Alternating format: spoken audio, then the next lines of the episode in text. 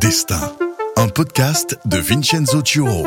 Bonjour tout le monde et bienvenue dans Destin. Dans l'épisode du jour, on accueille le numéro 3 de la fratrie Hazard, Kylian Hazard. Salut Kylian. Salut, très heureux d'être là aussi. Né à la Louvière en 1995, Kylian Hazard est le troisième fils d'un couple d'anciens sportifs. Frère de qui vous savez, coincé derrière Eden et Torgan, le nom est parfois lourd à porter. Essayer de se faire un prénom n'est pas simple. Le parcours du coup est chaotique. Tubize, chez lui, mais vite la France, puis la D2, la D1, Chelsea, la Hongrie. Bref, déjà un long chemin, seulement 26 ans. Foufou, il aime le jeu, celui du plaisir, des dribbles, des petits ponts, et pas forcément celui du travail, des entraînements, de la rigueur. Dans la force de l'âge, il se relance en prêt dans un club mythique, le RWDM. Pour combien de temps et pour aller où? Mais en fait, qui es-tu, Kylian Hazard? Ah, pas mal, c'est bien, bien résumé.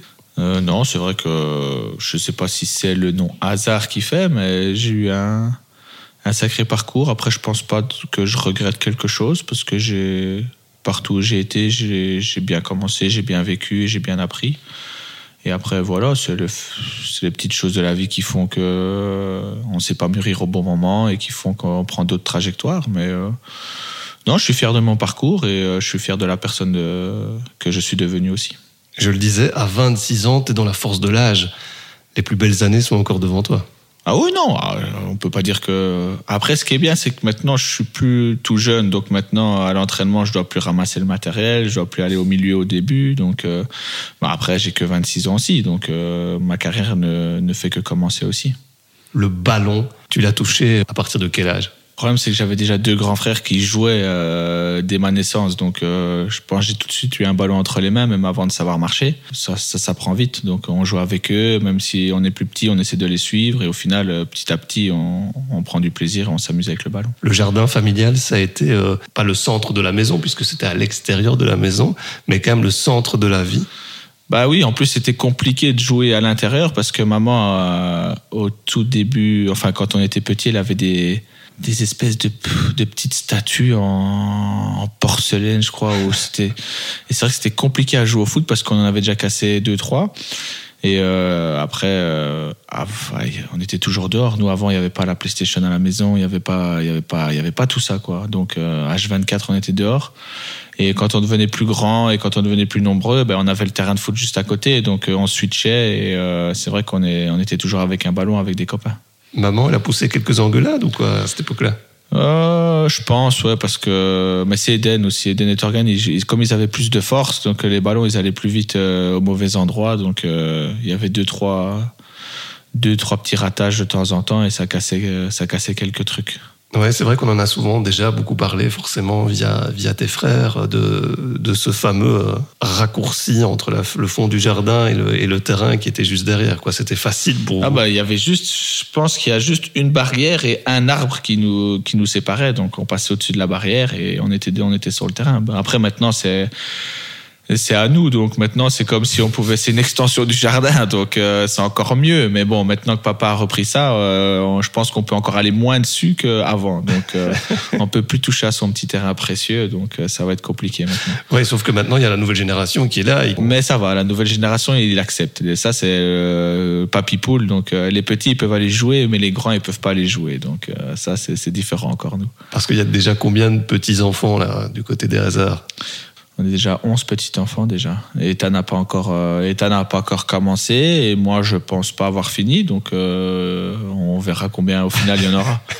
Donc, il y a déjà une équipe complète. Bon, mix, hein. Ouais, euh, c'est une équipe mixte. On va faire une équipe mixte. Il y a six, six filles, cinq garçons. Donc, euh, ouais, et cinq garçons, tous chez le même. Si. Et cinq garçons tous chez le même. Donc, euh, c'est, je crois qu'il y en a que un qui, qui sait comment faire des garçons dans famille. cinq garçons chez Eden. Quatre filles chez Torgan et deux filles chez moi. T'es devenu papa à quel âge, toi? Euh, ma petite, elle a 4 ans, donc euh, 22, 22 ans.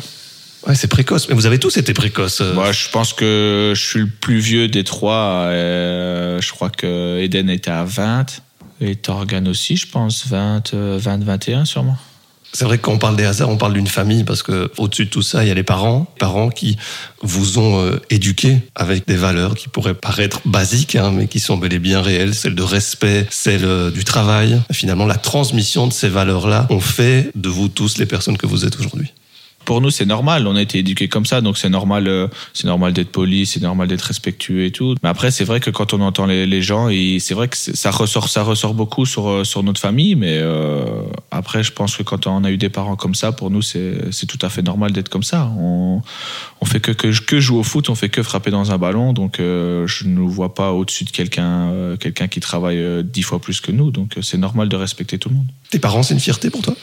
Ah ouais, bah je l'ai toujours dit. Hein. C'est vrai que papa et maman, c'est c'est des parents qui nous ont, qui ont toujours été derrière nous. Même quand ça allait moins bien, ils étaient toujours derrière nous pour nous conseiller, même pour nous remettre les pieds sur terre de temps en temps quand il fallait. Mais euh, non, non, c'est comme, comme des idoles un peu pour moi. Quel modèle justement ils ont l'un et l'autre? Non, c'est sûr que c'est pas les c'est pas les mêmes personnes. Il y a plus plus papa qui est beaucoup plus stressé, qui s'énerve un peu plus, euh, et que maman qui est un peu plus cool, euh, qui a jamais rien de grave et tout. Donc c'est c'est deux personnes qui sont opposées, je dirais, mais qui, au final, quand on les voit à deux, on a l'impression que c'est les mêmes personnes. Juste, euh, allez, quand deux fois je reçois un message, ben, ils sont pas ensemble, ben, je reçois un message, allez, à 10 minutes d'intervalle, et c'est la même question, c'est le même message. Et je dis, mais oui, mais euh, maman m'a posé ah ouais mais désolé je suis pas avec elle et tout. Exactement. sans, communication ils arrivent à poser exactement la même question au même moment et, mais tout le temps. C'est pas une fois de fois ils envoient ils envoient un message à 10 minutes. Oui les petites sont bien rentrées. Et 5 minutes plus tard il y a le message de papa. Alors les petites sont bien rentrées. Je dis vous êtes pas ensemble? Vous communiquez pas c'est comment? Et en fait il, ah non désolé on n'était pas on n'est pas à la maison et tout. Je fais ok ben, j'ai répondu à maman tu peux l'appeler elle va te répondre. Toi tu as plus pris de ton papa Thierry ou de ta maman Karine? Bah, je pense que j'ai un peu pris de, un peu plus de maman, parce que je suis un peu plus cool, euh, je suis un peu moins stressé que, que papa, euh, je suis un peu comme maman, quoi. Il n'y a rien de grave, euh, enfin, il y a, toujours plus grave dans la vie, donc je pense qu'il faut être content de, de ce qu'on a. Donc, c'est vrai que je pense que je suis plus comme maman que comme papa parmi les frères Il y a quoi il y, a, il, y en a plus team maman et plus team papa dans le caractère?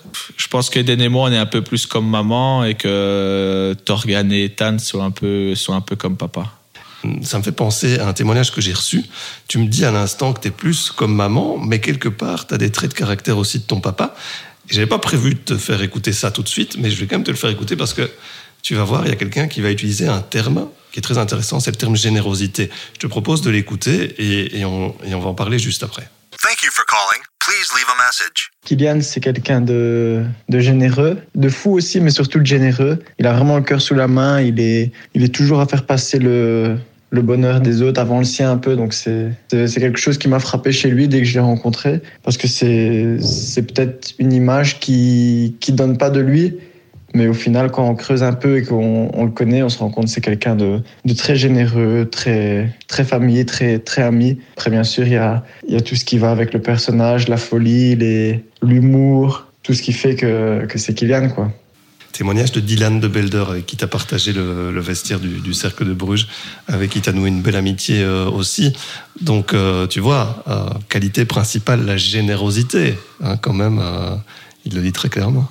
Bah, je pense qu'avec les personnes qu'on aime, il euh, n'y a pas, il a pas à compter. Donc euh, la vie, euh, la vie, la vie est courte, donc il faut en profiter le plus, le plus possible avec les gens qu'on aime. Donc non, c'est vrai que je, je regarde pas pour les gens que, pour que les gens que j'aime et tout. Je, je suis pas, je suis pas comme ça, mais bon, je pense que dans toute la famille, on est aussi, on est aussi un peu comme ça.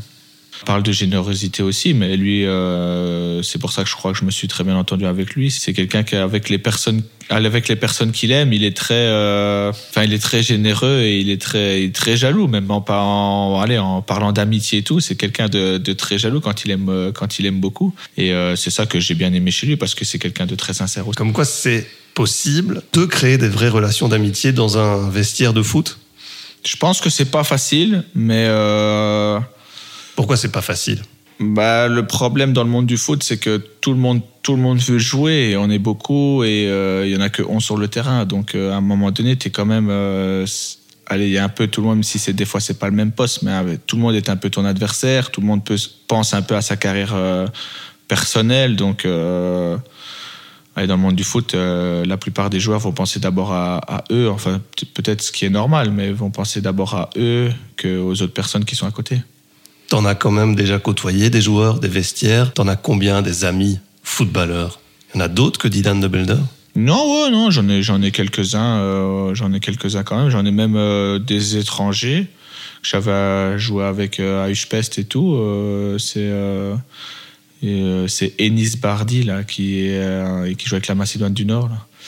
Et euh, je me suis très bien entendu avec lui et on en garde contact. Je l'avais même mis euh, parrain de ma, ma première fille et tout.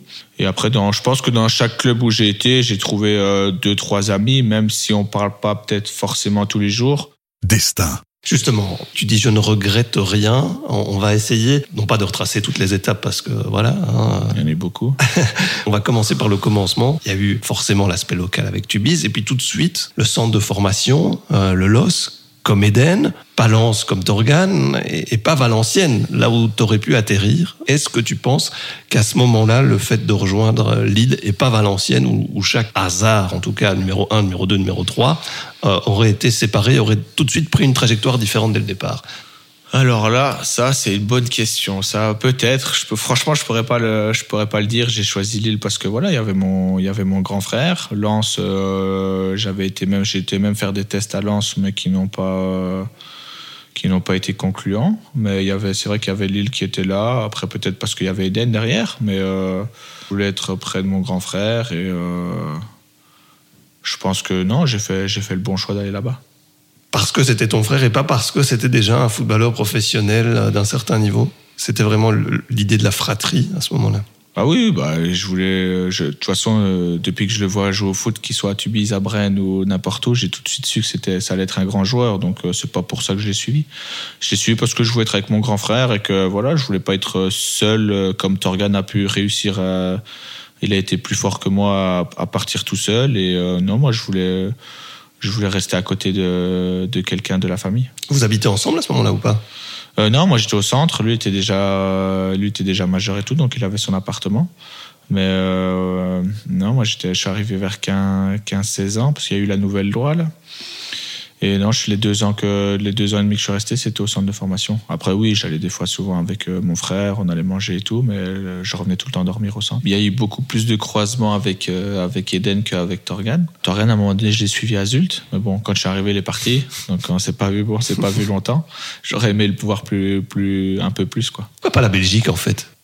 En Belgique, c'était plus, c'était plus compliqué. hein, les centres de formation avec l'école et tout, je pense pas que c'était. Euh, bon, je pense pas qu'il y en avait même. Je- on n'a jamais été. euh, on n'a jamais été approché pour. euh, Après, il y a des clubs qui collaborent avec des. des- Ouais, il y a. Mais là, c'est vraiment l'aspect, euh, je vais dire, l'école qui est bien encadrée, qui est. Les Français jouent, je pense que jouent sur ça parce que c'est vraiment très bien encadré. C'est vraiment tout pour, c'est tout pour le sport, mais il lâche, il lâche euh, ce qui est à côté, il le lâche pas du tout, quoi. Et je pense que c'est ça qui a fait, euh, qui a fait que les parents ont accepté aussi. Oui, parce que pour tes parents, c'était important, l'école aussi. Il fallait une réussite scolaire. Bah oui, c'était euh, le foot, on sait jamais. Il y a beaucoup, il y a beaucoup d'appelés pour peu d'élus, donc euh, il faut quand même un bagage pour être sûr. Quoi, Euh, c'est prendre beaucoup de risques de, de tout abandonner pour le foot. Il y en a beaucoup qui ont pris ce risque-là, et il y en a beaucoup qui sont perdants maintenant. Donc il nous, il nous fallait quelque chose derrière, et c'est, je pense que c'est ça qui les a fait euh, accepter le projet de, de la France. L'école, ça n'a pas toujours été ou forcément été ta tasse de thé, là? Bon, j'aimais bien l'école parce y avait, avait beaucoup de copains, on jouait, mais c'est vrai que je suis quelqu'un de très. euh, J'arrive pas à rester en place, donc euh, et après j'aime bien faire rire et des fois voilà c'est bah, c'est comme dans le foot. J'ai j'ai jamais réussi un peu à trouver le, le moment à quand être sérieux et quand et quand pouvoir rigoler. C'était souvent ça qui ressortait aussi à l'école. T'es un peu hyper kinétique. Hmm, Je dirais pas ça, mais euh, après, à force de grandir, euh, je restais plus sur ma chaise, mais plus à plus à rien faire et tout. Donc, euh, non, l'école n'a pas été compliquée pour moi. Je pense que ça a été plus compliqué pour maman, qui était toujours derrière moi à me dire oui, il faut travailler ça, il faut faire ça, il faut faire ci. Mais euh, que moi l'école m'a m'a toujours plu. J'étais toujours content d'y aller. J'étais euh, je voyais mes copains on jouait au foot après. Donc euh, c'était toujours Ouais. top. Après rester les rester dans la classe à être sur un cahier c'était plus compliqué. Ouais, c'est ça ce que j'allais dire. L'école, les copains, le foot, c'est pas les cahiers, l'étude, les, quoi. les cahiers l'étude et rester à- dans la classe à écouter euh, à écouter madame parler c'était plus compliqué. Mais bon voilà après je suis comme ça je suis comme ça c'est pas grave Il y a ce côté, euh, voilà, plein d'énergie sûr et certain, mais un peu blagueur, un peu euh, amusette, quoi, un peu jouette sur le terrain, mais aussi en dehors du terrain, quoi. Ouais, bah, ça, a toujours été ça qui ressort. J'ai jamais trouvé. euh, je pense que maintenant, oui, je fais plus, euh, je fais plus attention au mûri. Bah bon, j'ai quand même déjà 26 ans, donc il faut il faut commencer à comprendre les choses. Mais euh, c'est vrai que j'ai jamais, jamais su trouver la bonne limite et j'ai toujours voulu dépasser cette limite qu'il faut que des fois, voilà, non, ça reste.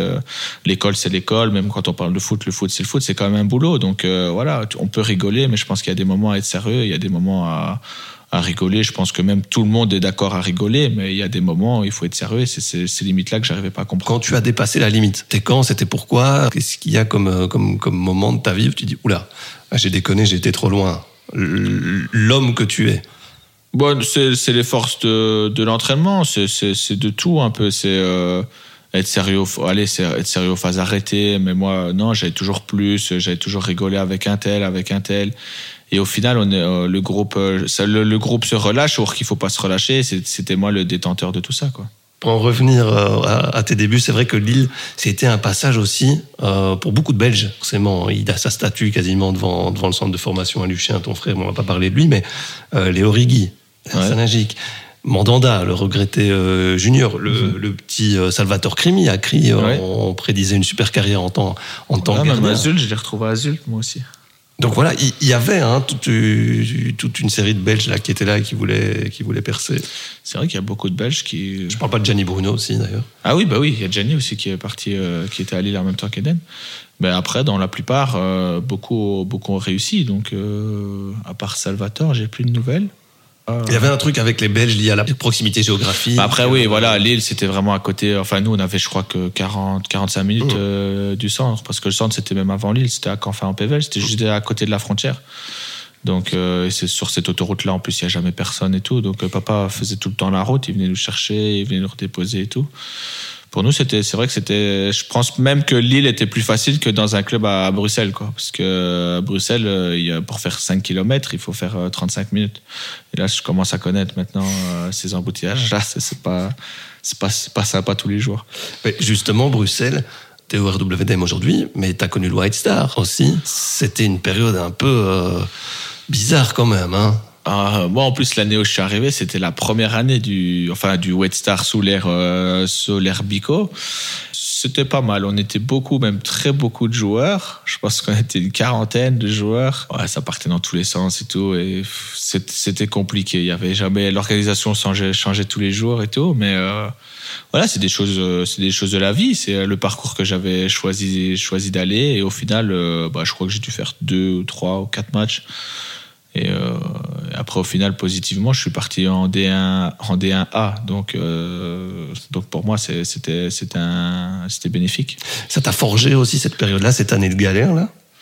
C'était dur. Après, euh, m'a forgé, je pense pas, parce que j'ai toujours, j'ai toujours été comme ça. Je suis, comme je l'ai dit, je suis un peu comme maman. Il y a toujours plus grave dans la vie. Donc, je prenais les, je prenais que les bons moments et je les retenais que, que ceux-là.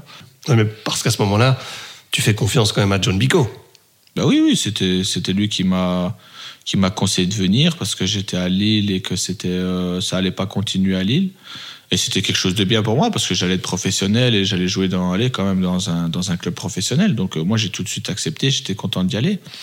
Et je pense pas que si c'était à refaire je pense que je le referais aussi parce que c'est quelque chose j'ai tout de suite été dans un dans un noyau pro. Il y avait des joueurs de, de qualité il y avait des il y avait des grands joueurs qui avaient déjà une belle petite carrière. Donc euh, non, c'est quelque chose que oui, là, peut-être l'organisation, peut-être c'était un peu c'était un peu les vacances, mais euh, Il y avait une confiance absolue de la famille Hazard vis-à-vis de John Bico.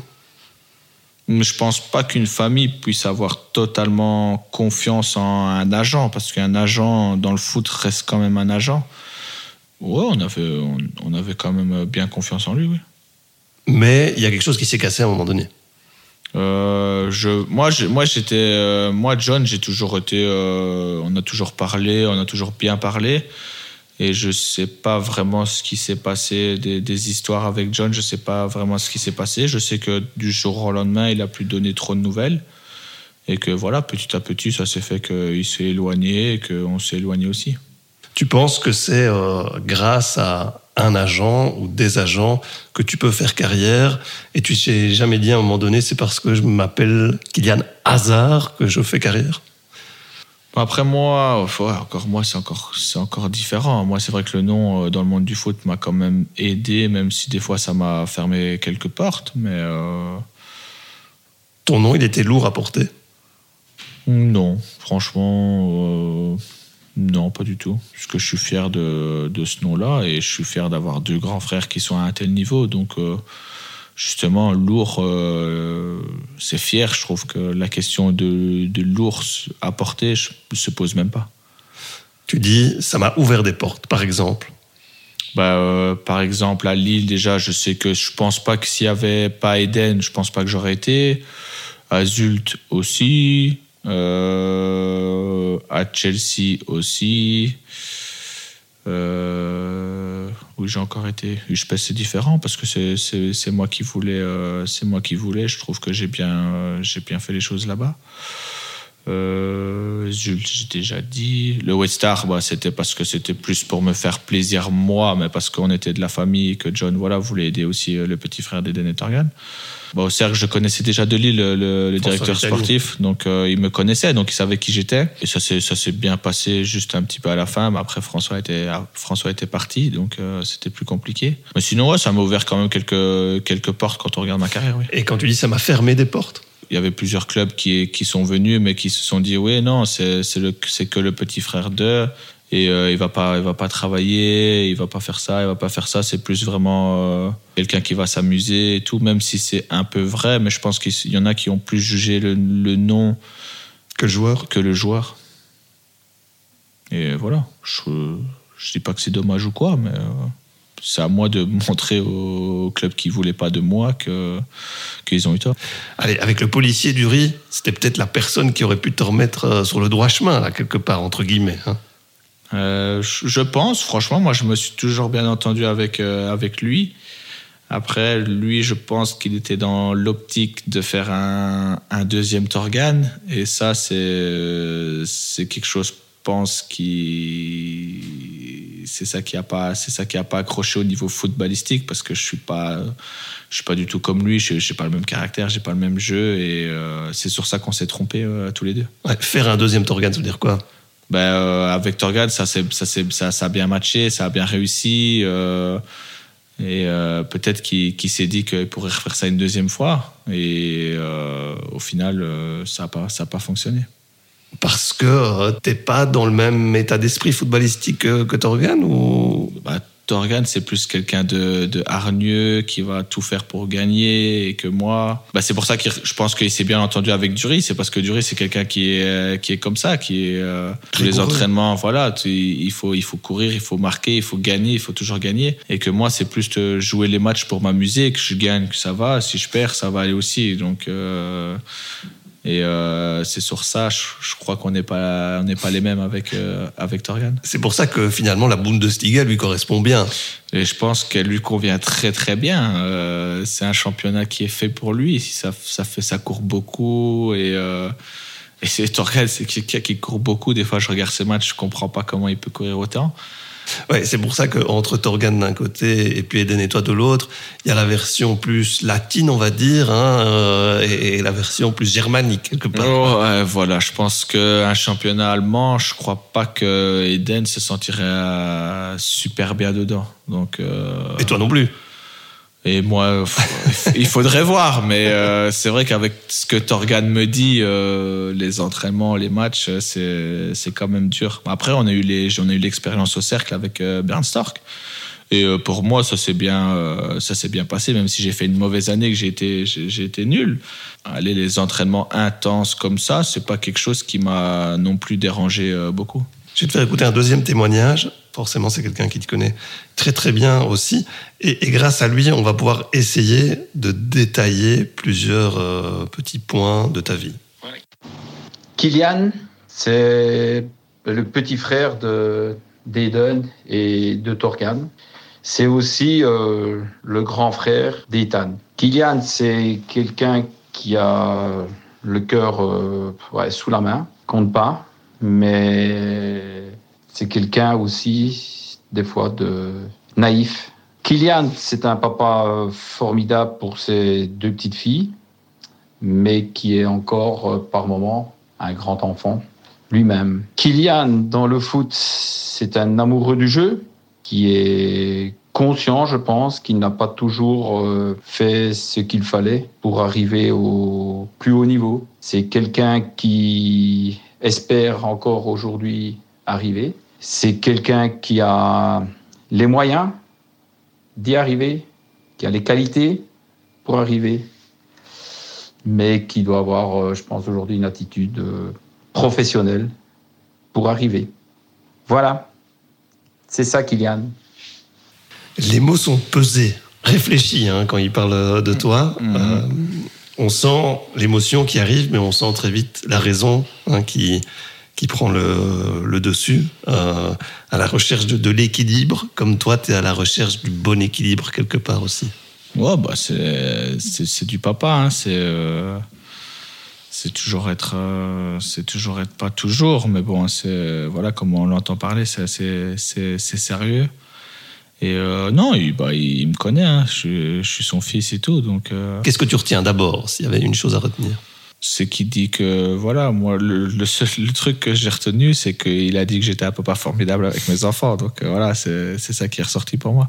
Mais après derrière il dit quand même que voilà je suis quand même un, grand enfant aussi. Donc euh, Il a raison quand il dit ça. bah oui c'est comme il dit quand je suis naïf aussi. Des fois euh, voilà je suis quelqu'un qui qui donne ma pas ma confiance mais euh, je, crois facilement les, personnes autour de moi. Donc euh, je pense que pas qu'on vit dans un monde de bisounours mais euh, je vois pas le, mal autour de moi. Donc j'essaie de penser que au bien. Et des fois oui des fois ça me joue des mauvais tours que ce soit dans le foot ou que ce soit pas dans le foot. C'est comme ça mais Quand as-tu été naïf et que ça t'a desservi?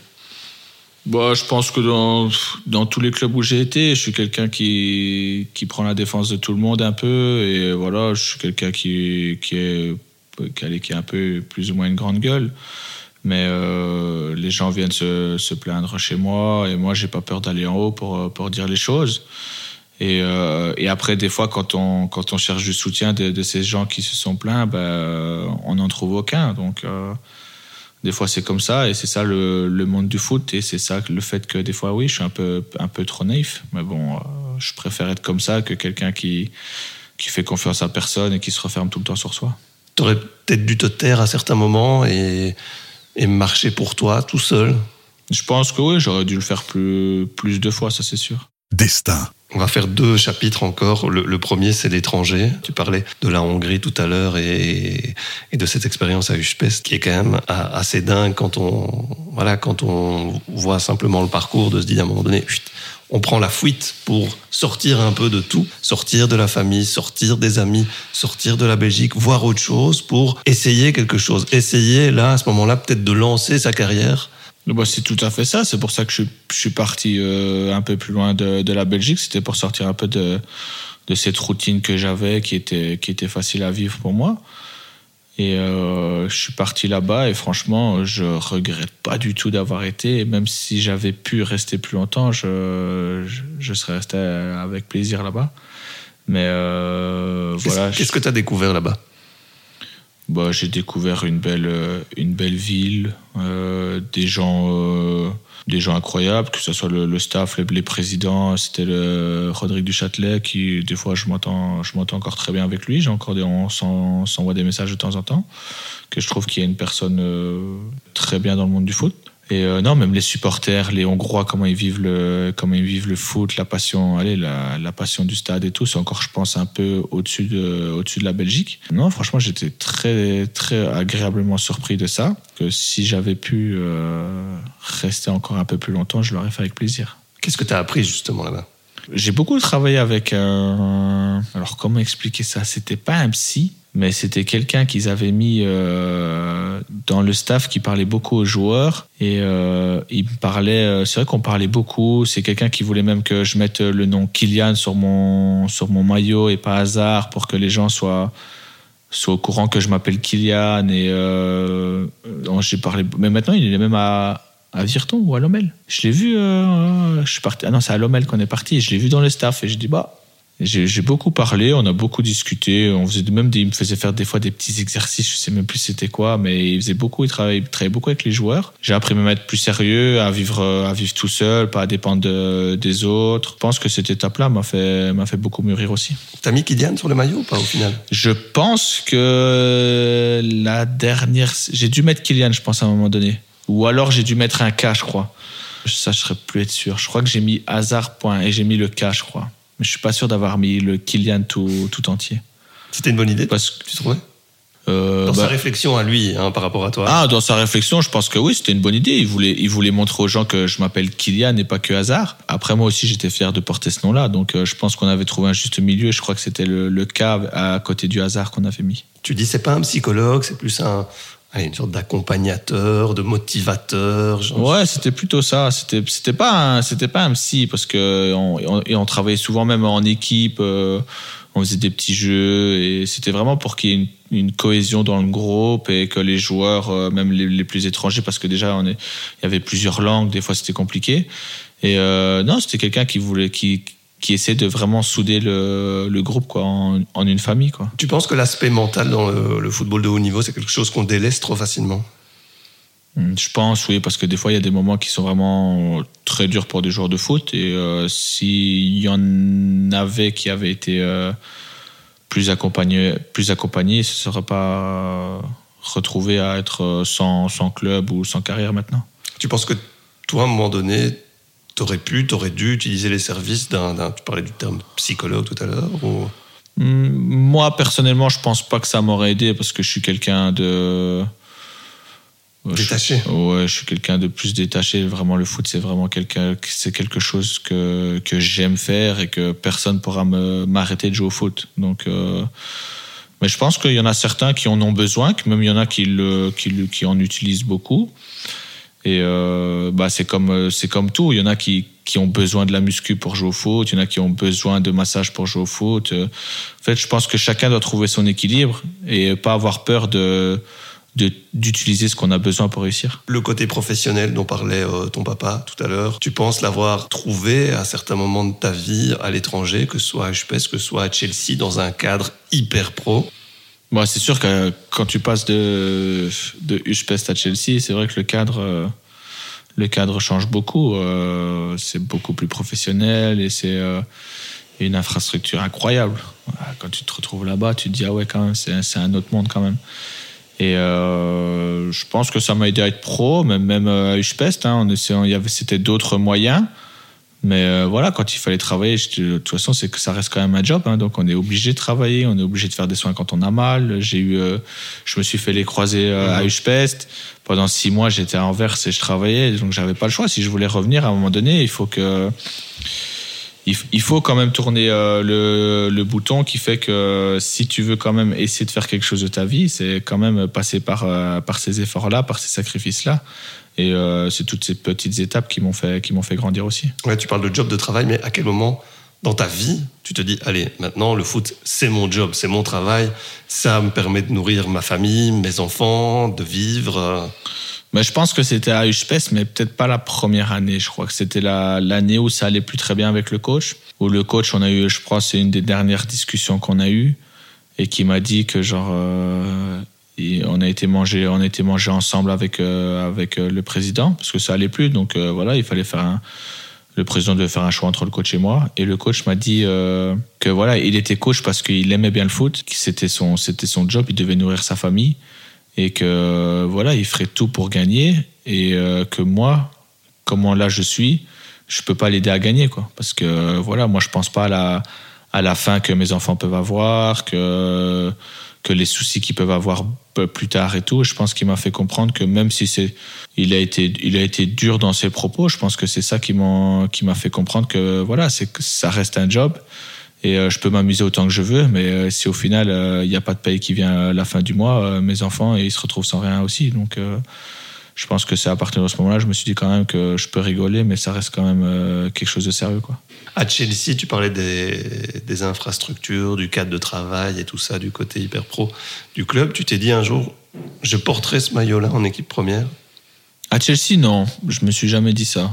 Même si de, de temps en temps j'allais m'entraîner avec les pros, oui, je peux, je peux, je peux pas dire que je me voyais pas jouer avec eux parce que quand tu joues avec des grands joueurs comme ça, c'est vrai que le, football est, plus facile et que je me suis jamais senti euh, de pas avoir le niveau du tout pour pour euh, pour arriver à, à ce niveau-là. Mais euh, non, je me suis jamais dit que j'allais jouer euh, dans l'équipe pro euh, à Chelsea, non.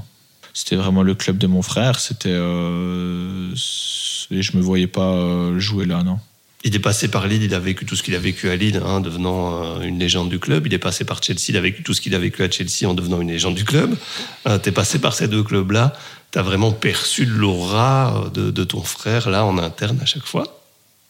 Bah oui, oui. Parce que comment les gens parlaient de lui Parce que les gens parlaient de lui comme un peu, pas comme moi, je dirais, mais c'est quelqu'un d'assez rigolo, voilà. Mais par contre, lui, quand il tournait le bouton, je pense pas que quelqu'un pouvait l'arrêter. Je crois que c'est ce qu'il a montré. Donc, euh, et c'est ça qui fait que bah, d'où il en est maintenant, de tout ce qu'il a accompli, c'est que lui, il savait, euh, même avec tout le talent qu'il a, il savait quand quand être sérieux et quand montrer ses qualités, à quel moment, à quel match, à quel entraînement. Et je pense que c'est bah, c'est pour ça que c'est un joueur.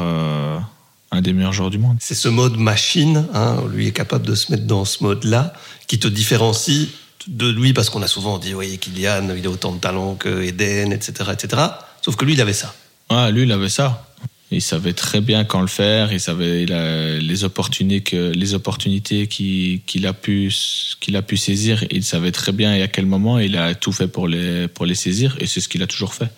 Et c'est toujours ça qu'il a réussi à faire. Donc euh, c'est pour ça qu'il en est là où il en est et que et qui réussit autant dans le foot. Finalement, ce que tu lui envies, c'est pas son dribble, c'est pas ses cuisses, c'est pas tout ça, c'est son mental. Ouais, c'est plus son sérieux au bon, bon moment, quoi. C'est comme un peu Torgan que lui, il le, il le ressort plus facilement. Enfin, sur Eden, c'est de temps en temps, c'est au bon moment, mais Torgan, lui, c'est dans la plupart du temps, il est toujours dans. Quand il s'est mis en mode machine, c'est pour tout, toute la durée de l'entraînement, toute la durée du match que Eden, c'est l'entraînement, c'est plus compliqué de le retrouver ce, mode machine-là et qu'en match, vraiment, c'est euh, quand il a décidé, bah, on peut on peut voir tout ce qu'il a fait, c'est il est instoppable. On dit oui, qu'Eden c'est le plus talentueux. Toi, tu dis non, c'est Ethan le plus talentueux. C'est le petit dernier, enfin qui n'est plus si petit. Hein, c'est le plus grand maintenant. Je sais pas ce qu'il a mangé lui, mais. C'est vrai que voilà, toi, 1m72, c'est ça? Moi, je crois que je suis un, ou deux centimètres en dessous de. Je crois que c'est un 71 et d'un un 72, je crois. Et Ethan, il est même plus grand que papa. Lui, c'est une tour, lui, carrément. Et pourquoi lui, il n'a pas fait de foot euh, au niveau professionnel? Bon, Après, c'est pas fini, hein, il a que 18 ans, mais euh, ça, il faudrait lui demander à lui. En tout cas, moi, des matchs que j'ai vus, j'ai trouvé très bon et qu'il avait beaucoup évolué au niveau, euh, au niveau technique. Et après, après c'est lui qui décide de ce qu'il veut faire de sa vie. Donc, euh, je pense que dans une carrière professionnelle, s'il veut le faire, c'est à lui qu'il faut lui demander. Mais toi, tu lui donnerais comme conseil de tout faire, de foncer pour devenir footballeur professionnel Ou par rapport à ce que tu as vécu toi personnellement, par rapport à ce que tes frères ont vécu? Tu lui dirais non, fais autre chose, fais autre chose de ta vie Je pense pas que je lui conseillerais de faire autre chose parce que le foot, ça reste quand même, euh, allez, ça reste quand même une vie euh, extraordinaire. Euh, tu, tu, trouves des gens, des fois, tu tombes sur des gens extraordinaires aussi. Donc après, c'est sûr que c'est dur, il va y avoir des sacrifices, mais bon, s'il veut le faire, je serai à fond derrière lui, ouais. C'est le plus beau métier du monde? Je pense qu'on n'a pas à se plaindre, c'est sûr. On fait quelque chose qu'on aime. Donc, pour moi, en tout cas, oui, c'est quelque chose que je pourrais dire que c'est le meilleur métier du monde. Je te propose d'écouter un de tes frères, euh, justement, pour terminer cette interview. Thank you for calling. Please leave a message. Kylian, euh, c'est quelqu'un euh, que j'aime beaucoup parce que avant tout, c'est mon frère. Même si c'est un bon footballeur, moi je l'aime beaucoup parce que c'est quelqu'un de ma famille, c'est quelqu'un de drôle, qui, qui, aime bien faire le clown, qui aime bien rigoler, pas très sérieux, qui prend les choses un peu à la légère parfois et tout. C'est un bon gars en, dans le fond Juste, euh, il s'en fout de pas mal de choses et il va te le faire comprendre et c'est ça un peu son problème. Genre, euh, pour moi, il aurait pu avoir une très belle carrière, mais il a décidé euh, de pas travailler, de faire le fainéant et tout. Du coup, il a, il a la carrière qu'il mérite d'avoir en soi. C'est une très belle carrière quand même, mais pour moi, je trouve qu'avec le talent qu'il avait, il pouvait aller euh, bien plus haut. Ça, c'est dans le domaine sportif. Moi, il fait ce qu'il veut, je m'en fous, je l'aimerais toujours, c'est mon frère, c'est c'est le sang. Il est bien bête, lui. Qu'est-ce que tu lui Ah. réponds? En gros, si je comprends bien, ma carrière, elle est finie quand j'entends parler. Ah, bah, merci. Merci le sang. Bah, bravo. Et euh... Qu'est-ce qu'il faut répondre à ça? Alors déjà, il oublie que tu n'as jamais que 26 ans. Ouais, non, là, j'ai l'impression que j'ai 40 ans, que ma, ma- ma carrière, elle est finie, là. Il fait un peu le philosophe, ouais, et il fait un peu trop l'ancien, là. Je vais lui reparler après à la maison.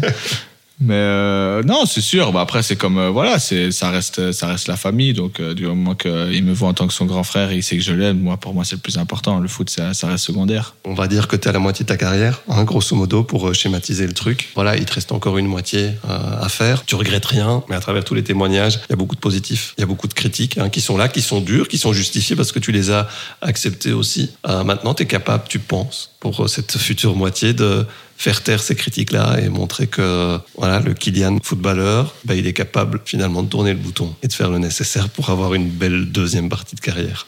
Hmm, je pense, ouais. Je pense que ça va être, euh, en tout cas dans le monde du foot, en tout cas, ça va être un nouveau Kylian. Ça va être quelqu'un qui, voilà, qui pense un peu plus à soi de pour la carrière professionnelle. Et euh, non, je pense que c'est c'est un Kylian euh, qui va changer sur le terrain. C'est ça la suite. Je pense que c'est ça et je pense que ça sera une bonne suite. Allez, c'est tout ce qu'on te souhaite. Merci en tout cas, Kylian, d'avoir euh, pris le temps hein, d'évoquer ton destin qui est loin d'être euh, terminé. Merci, c'est gentil. Merci à Ethan aussi. C'est sympa de sa part. Et à tous les autres. D'ailleurs, merci. Destin, un podcast de Vincenzo Turo.